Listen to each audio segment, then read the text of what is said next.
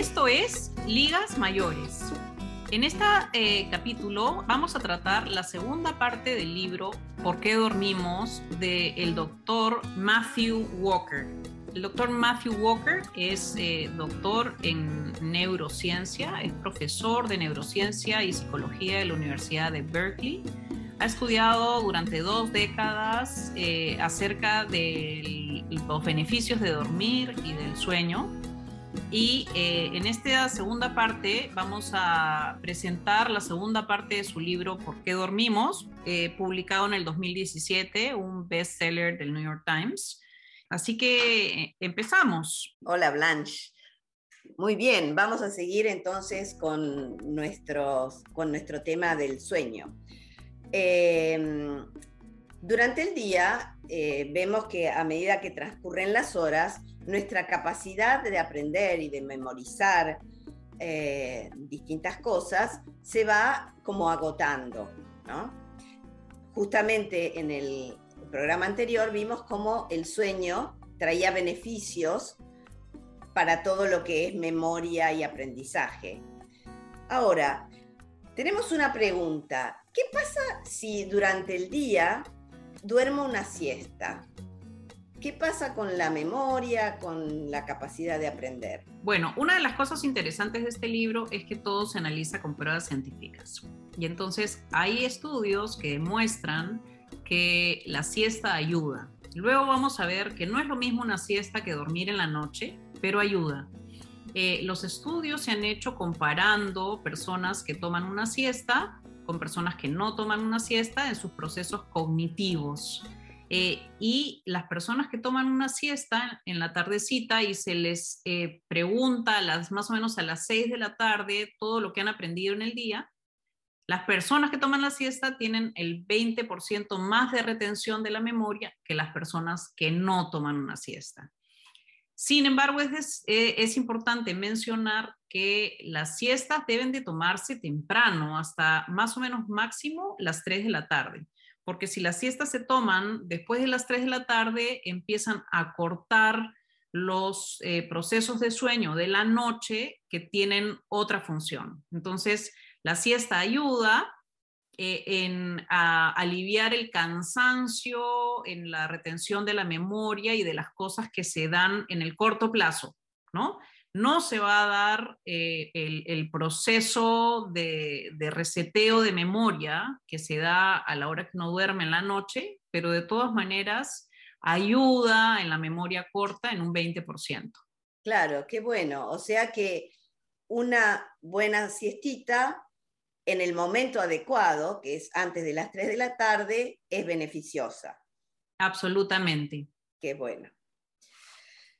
Pero tú dices eh, que si bien ayuda, no es lo mismo que dormir a la noche. No, no es lo mismo. Eh, en la noche se da un proceso que los expertos llaman consolidar, que es que literalmente las cosas que en el día hemos guardado en un lado del cerebro, que se llama el hipocampus, que tiene las memorias temporales, eh, nosotros decidimos sobre esas memorias temporales eh, o eh, voluntaria o involuntariamente, cuáles son las cosas que realmente queremos recordar de manera permanente. Y solamente en la noche, entre esas cosas guardadas, se separan las cosas que queremos recordar, viajan a otra parte de la memoria que se llama el neocórtex y ahí se quedan permanentemente y se da esto que tú explicaste en la primera parte del programa, este reseteo o limpieza. Entonces, todo lo que ya no nos sirve, que es, eh, eh, la, digamos, los tóxicos, la basurita que no queremos recordar, porque hay un montón de información que recibimos en el día, se limpia y se, borra. y se borra. Y eso se llama proceso de consolidación. Y la consolidación no se da en las siestas, la consolidación se da cuando dormimos en la noche, en el proceso eh, del sueño profundo. Y ese proceso se repite noche tras noche eh, eh, así que, los que las personas que duermen mejor en la noche tienen mejores procesos de consolidación que implican mejor memoria de largo plazo. ¿Y qué pasa este, con el sueño eh, con respecto a la memoria muscular, digamos, la memoria de las prácticas, de cosas precisas, como tocar un instrumento o practicar un deporte, ¿también mejora durante el sueño? Eh, el libro cuenta una historia de un pianista que le pregunta al doctor Walker eh, por qué es que él siente que está practicando el piano y comete muchos errores y practica y practica y se sigue atracando y luego cuando se despierta la mañana siguiente y eh, trata de hacer la misma pieza, todo sale absolutamente fluido. Entonces eso inspiró al doctor Walker a hacer un experimento eh, eh, con gente que toca instrumentos musicales y probaron que, y los experimentos demostraron que eh, el 35% del rendimiento mejora si uno duerme después que uno ha dormido. Eh, así que no se trata simplemente de memoria muscular, sino que durante el proceso de, dormir, eh, el cerebro identifica y analiza cuáles son los errores que hemos cometido a través de las prácticas que estamos dándole y dándole y entonces eh, lo incorpora, lo consolida y le dice al cuerpo cuál es la forma correcta de hacerlo después de dormir. Y entonces uno se, por eso es que uno se despierta y después toca mejor el, el, instrumento, ¿no? Y entonces él tiene una frase aquí, me pareció muy interesante, que decía que normalmente decimos que la práctica eh, es el, el medio para lograr la excelencia, y Dr. Walker dice, es la práctica con el sueño, ¿no? Práctica con sueño es lo que nos permite ser excelentes en las cosas que practicamos. Y esto se aplica para no solamente para los pianistas, para, los, eh, para la gente que toca instrumentos, sino que además eh, muestran en el libro algunos experimentos que se han hecho también con deportistas, ¿no? Como ahora, después de todas estas pruebas científicas, eh, se hace que los deportistas antes de un torneo importante, de un juego, de un campeonato, vayan y duerman y descansen muy bien antes de competir, ¿no? Porque su rendimiento, su performance mejora 35% eh, más después de un buen descanso. Qué genial, impresionante. En la sociedad actual, eh, con todos los requerimientos y estrés y distintas situaciones, muchos adultos no llegan a, tener el suficiente tiempo de descanso nocturno, que es siete horas por, por noche. Hay muchísima gente que no logra dormir esto, que dice, no, yo con cinco horas me arreglo, duermo seis horas por noche, cuatro horas y media y estoy bien. Y sabemos que no es así, porque la deprivación crónica de sueño eh, conlleva en sí un montón de problemas físicos y mentales. se ha estudiado y se ha visto que está vinculado a mayores suicidios, a la aparición de depresión, está de alguna manera conectado con algunas de las demencias, y con un montón de problemas de salud, como por ejemplo agravar eh, sobrepeso, em, diabetes, eh, enfermedades cardiovasculares eh, y un montón de otras situaciones crónicas. ¿Cómo sabemos cuándo estamos durmiendo, durmiendo mal y qué estamos afectando nuestra salud. Vamos a ir a algunos ejemplos en este capítulo, pero es importante lo que dices, que el mínimo tiempo de sueño es siete horas, ¿no? Eh, y está demostrado científicamente que menos de eso afecta los procesos cognitivos.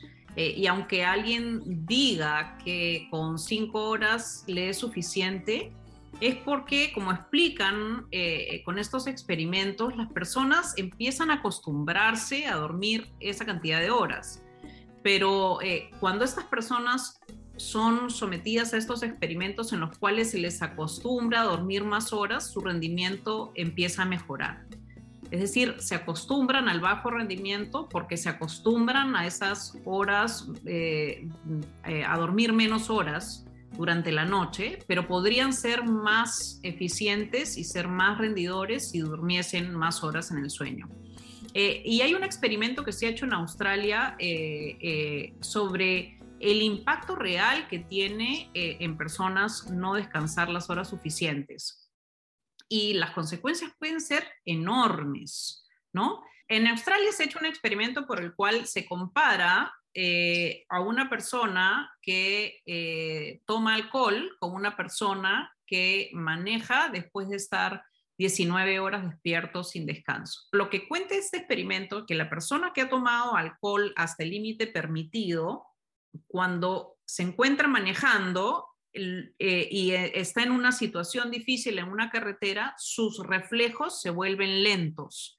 Y entonces es por eso que tiene un impacto, choca y tiene un accidente. Lo que sucede con la persona que no ha dormido y está cansada es que cuando, la mayoría de accidentes en personas que no han dormido, lo que sucede es que están en el carro y no es que sus reflejos se van eh, enlenteciendo como la persona con el alcohol, sino que simplemente se cae la cortina. O sea, está uno despierto y de repente está dormido.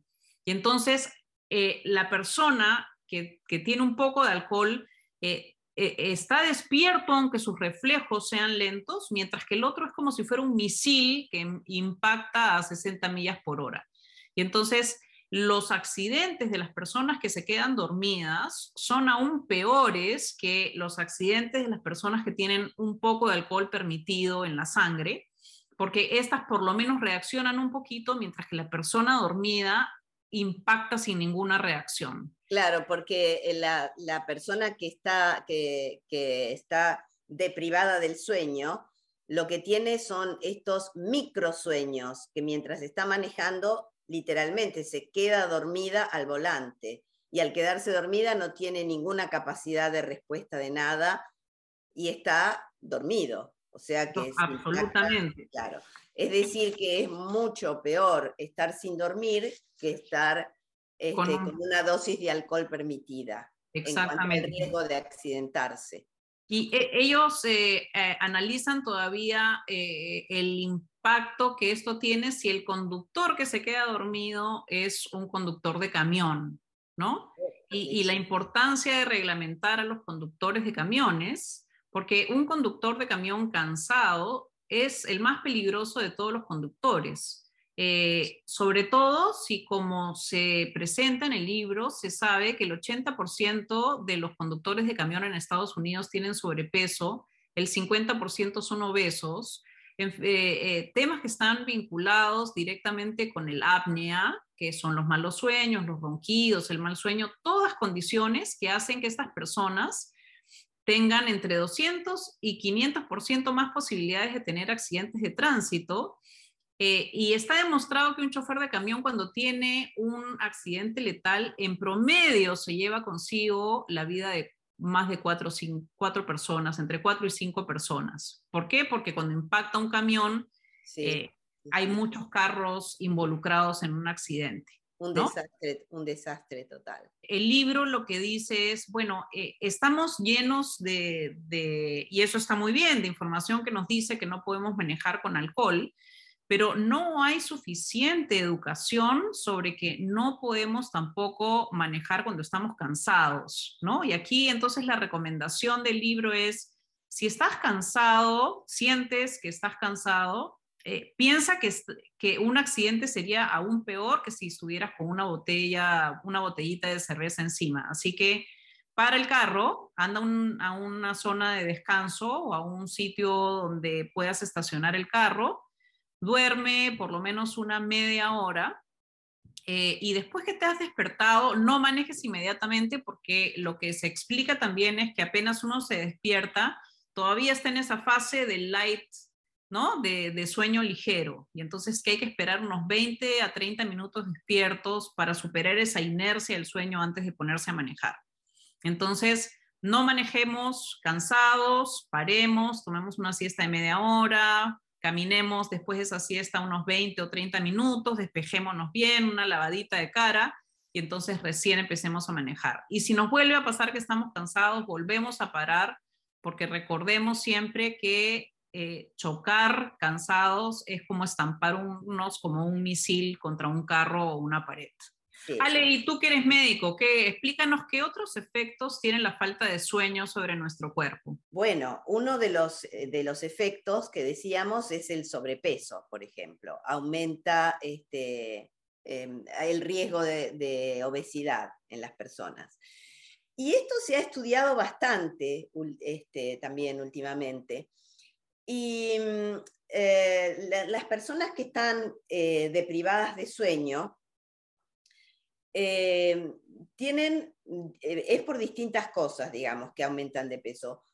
Una es que hay dos hormonas en el cuerpo, una que produce saciedad y la otra que produce apetito. En las personas que no descansan bien, aumenta la mm, hormona que produce apetito y disminuye la que produce ansiedad. Este, entonces, las personas eh, deprivadas de sueño comen más en general. Y no solamente que comen más, sino que en muchos experimentos que se han hecho se ve que tienen especial apetencia por eh, comidas específicas que no necesariamente son demasiado buenas para la salud. O sea, tienen en general una tendencia de eh, comer menos proteínas y más este, hidratos de carbono o pizza eh, en forma, por ejemplo, de pizza o de, mm, comidas que son eh, bastante calóricas y no demasiado buenas este, para la salud, ¿no? Además, las personas que están deprivadas de sueño son menos activas durante el día, o sea que probablemente quemen menos calorías este, porque están, se sienten más cansadas, se muevan menos, comen más y comen este, eh, comidas que no son demasiado saludables. O sea que uno entra en un círculo vicioso, ¿no? O sea, duermes menos, estás más cansado, entonces te vuelves más sedentario. Eh, eh, entonces tienes todos estos antojos de comida. También, eh, también esto eh, está vinculado, bueno, la obesidad, por supuesto, al aumento del riesgo de diabetes. El, dormir, el mal descanso está vinculado al aumento del riesgo de hipertensión arterial. Esto también a la salud, eh, a la, al deterioro de la salud cardiovascular. Este, también hay eh, estudios que han vinculado el mal descanso con la depresión, em, el no sentirse bien, el estar siempre cansado. ¿eh? Hay muchos este, adultos que consultan y van al médico y consultan por malestares, por, por dolores varios, este, por eh, que no se sienten bien. Y eh, no hay mucha cultura de analizar cuánto está durmiendo la persona, ¿no? Entonces, no es una, un dato que se recaba demasiado frecuentemente en la consulta. Este, cuando vemos que es una parte de la fisiología y del funcionamiento humano fundamental, ¿no? Y que todos los médicos deberíamos preguntar cómo descansa, cuántas horas, este, se siente descansado cuando se levanta. Hay algunas preguntas que, uno puede hacer para saber si la persona está descansando bien. Otro dato interesante que, que menciona el libro, además de los antojos, también es la dieta, ¿no? Me pareció muy interesante que las personas que duermen mejor pierden peso en las zonas de la grasa, mientras que las personas que duermen mal pierden peso muscular.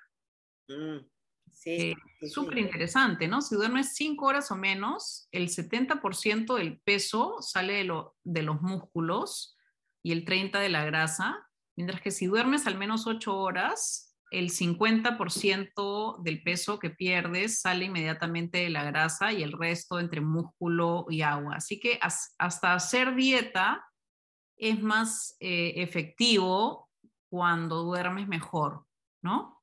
Sí, sí, sí, sí. Sí, porque nadie quiere perder músculo. Nadie quiere perder músculo, por supuesto. Hay otro tema interesante que eh, es el tema del, estado de ánimo, ¿no? Yo siempre digo, bueno, si yo estoy con hambre, estoy de mal humor, pero creo que no había llegado a pensar tan explícitamente que cuando estoy con sueño, también estoy de mal humor, ¿no? Sí, sí. Sí, las personas que eh, con sueño están con mal humor, están irritables.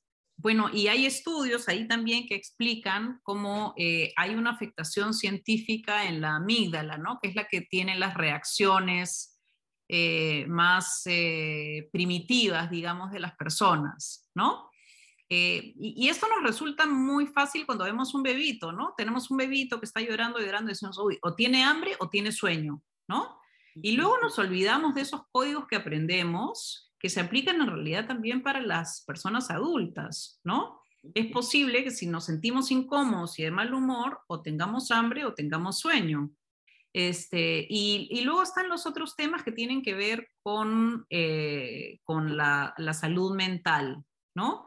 Eh, sin ánimo de hacer una correlación entre una otra o causa-efecto, eh, lo que sí muestra el libro es que las personas que tienen algunas enfermedades mentales también sufren de mal sueño, ¿no? Ni una primero que la otra, pero como que son cosas que se acompañan. ¿no? Sí, sí, por ejemplo, se ha estudiado la calidad del sueño en pacientes con Alzheimer y se ha visto que estas personas tienen menor proporción del sueño profundo.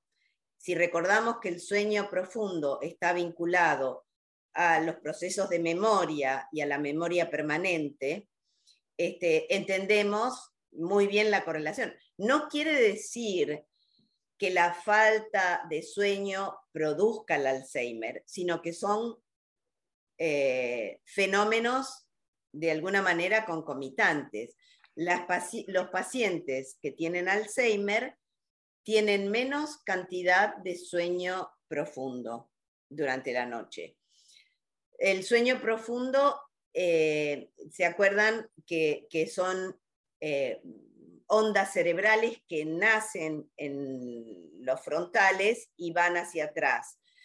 Los, los lóbulos frontales en las personas con Alzheimer tienen atrofia y eso de alguna manera explica la falta o la disminución de este tipo eh, de sueño. Pero sí, es, es muy, interesante y es una de las, líneas de investigación también que se están abriendo y cada vez más este, estudiando, ¿no? Exacto. Y explican cómo, si bien no es una causal, puede ser un indicio de un, un indicativo de riesgo de Alzheimer.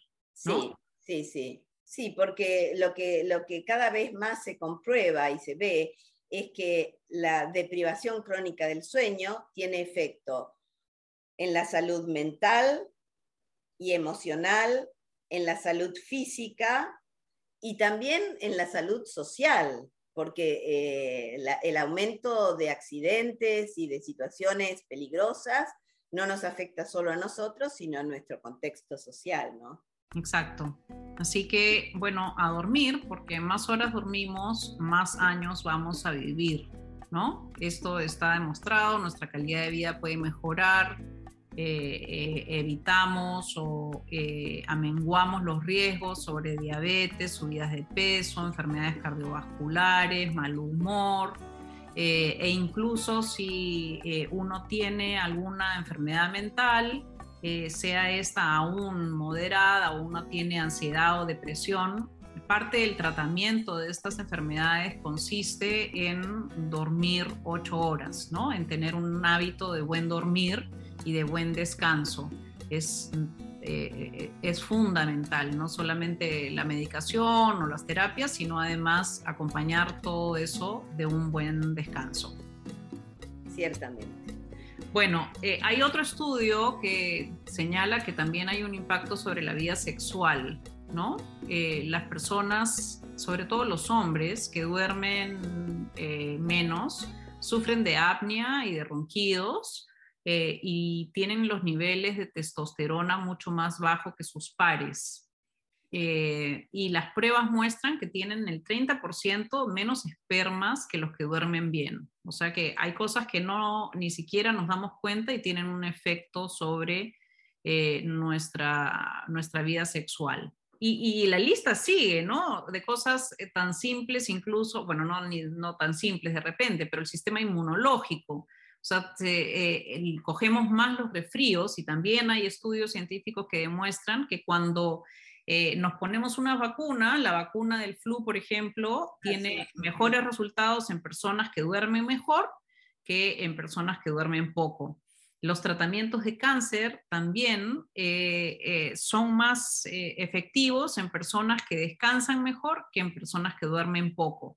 Y la lista sí es larga, ¿no? O sea, realmente los procesos inmunológicos en las personas, desde los resfríos hasta los tratamientos, las quimioterapias, los tratamientos de tumores, todos tienen mayores efectos en personas más descansadas que en personas que duermen menos. Sí, sí, la verdad que el experimento eh, con las vacunas me impactó muchísimo este, porque midieron eh, la respuesta a la vacuna con la cantidad de anticuerpos que esa, que esa persona desarrolló este, y realmente hay una diferencia entre los que habían dormido bien y los que no. Y es algo que uno, a mí nunca se me hubiera ocurrido pensar antes, que, que por, no haber dormido bien la noche, las noches anteriores a ir a vacunarme, eh, mi cuerpo iba a ser menos este, eh, defensas con la vacuna. Sí, así que bueno, otra lección aprendida para estas etapas en las que nos estamos vacunando es descansar antes y luego también cuando nos, nos ponen la vacuna, el cuerpo necesita un poquito de descanso, darle una siestita, darle un descanso y dejar que nuestro cuerpo haga el trabajo tranquilo, ¿no? Sin sobreexigirle. Así que en, este, eh, en esta segunda parte del libro vemos cosas muy interesantes, retomando un poquito, hemos visto que dormir es, es muy importante, hemos retomado, digamos, la idea de la primera parte eh, sobre la importancia del sueño profundo y aquí hemos explicado lo que significa consolidar, que es llevar las cosas que están en esta cajita de memoria temporal eh, organizar la cajita y decir, bueno, qué cosas queremos que es recordar permanentemente y en la noche se trasladan a la cajita de la memoria permanente, ¿no? Eso es consolidar. Hemos explicado que las siestas también son muy importantes, aunque no hacen este proceso de consolidación, sí refrescan y mejoran la memoria de corto plazo, siempre y cuando las siestas eh, se hagan antes de las 3 de la tarde, son muy buenas porque después ya interfieren con el, sueño de la noche, eh, cortan el sueño de la noche y entonces cortan los procesos, estos otros procesos que Ale ha explicado antes, el de consolidar, el del sueño profundo y los procesos creativos del, sueño REM. Después eh, hemos mencionado cómo esto que llamamos a veces memoria muscular en realidad no es memoria muscular, sino que es que lo que hemos practicado en el día lo afinamos, ¿no? Corregimos eh, durante la noche, recordamos todo lo que tenemos que corregir y entonces al día siguiente lo practicamos de manera más automática, ¿no? Dormir ayuda a volver automáticos los movimientos que practicamos despiertos, haciendo que todo eso se sienta sin mucho más esfuerzo. ¿No? Y como dijimos, eso se aplica no solo para las personas que tocan instrumentos musicales, sino también para los deportistas profesionales, por ejemplo. O no profesionales también. O no profesionales también. Las afectaciones en la salud son innumerables, como vimos. Aumenta el riesgo a la obesidad eh, y, y cuando hacemos dieta disminuye la eficacia de la dieta, haciéndonos perder más músculo que grasa en realidad. Eh, aumenta la tendencia a la diabetes, el riesgo de hipertensión arterial, el riesgo de enfermedad cardiovascular o de ataque cardíaco. El descansar mal también está vinculado a trastornos de la inmunidad y como vimos, menor respuesta a las vacunas. Inclusive está vinculado al mayor riesgo de cáncer y también a, un menor, a una menor efectividad en los tratamientos para el cáncer. Está vinculado también a trastornos sexuales y a un sinnúmero de trastornos mentales y emocionales como mal humor, depresión, ah, mayor tendencia al suicidio. Eh, bueno, con esta larga lista este, concluimos de que es muy, muy importante descansar bien este, y hacer nuestra parte bien en esto que se llama un buen, tener un buen sueño, ¿no? Gracias, Blanche. Gracias a todos por escucharnos.